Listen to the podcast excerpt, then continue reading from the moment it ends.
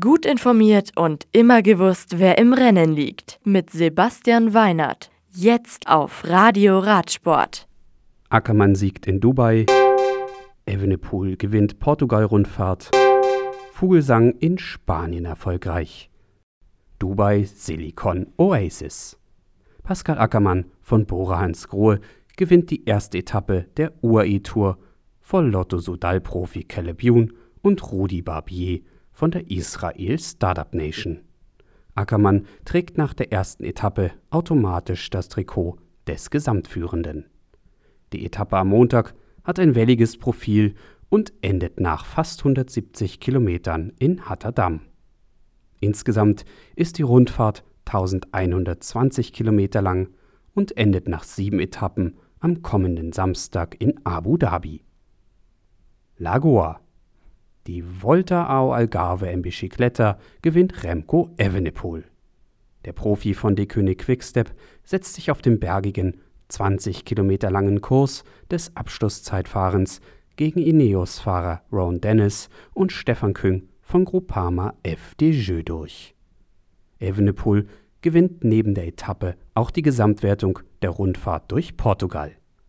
Maximilian Schachmann wird Etappenvierter und belegt in der Gesamtwertung den zweiten Platz. Mit Rang 6 und 7 vervollständigen Simon Geschke und Lennart Kemner das gute deutsche Ergebnis.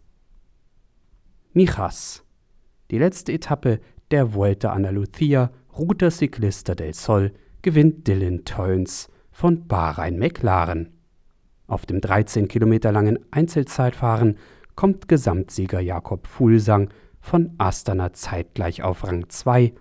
Mitchelton-Scott-Profi Alex Edmondson braucht zwei Sekunden länger und beendet die Etappe als Dritter. Le Mans-Faron. Bei der Tour des Alpes Maritimes Eduvar gewinnt Julien Barnard von Trecksieger Fredo die dritte Etappe über 136 Kilometer. Nance Peters von Age Desert La Mondiale und Lars Vandenberg von Groupama FDJ vervollständigen das Podium. Den Gesamtsieg der drei Etappen kurzen Rundfahrt in Frankreich nimmt Nairo Quintana mit heim. Antalya. Die vierte und letzte Etappe der Tour of Antalya gewinnt Alpecin Phoenix-Profi Tim Merlier vor Filippo Fortin von Felbermeier Simplon Wels und Lukas Carstensen vom Team Bike Aid. Die Gesamtwertung nach vier Etappen und insgesamt knapp 553 Kilometern geht an den Briten Maximilian Stadman. Die nächsten Rennen. Die UAE-Tour läuft noch bis zum kommenden Samstag. Und auch die Tour of Rwanda begleitet uns die gesamte Woche, ehe Omloop Newsblatt am Samstag und Kürne Brüssel-Kürne am Sonntag die belgische Klassikersaison eröffnen. Das Radio für Radsportfans. Im Web auf radioradsport.de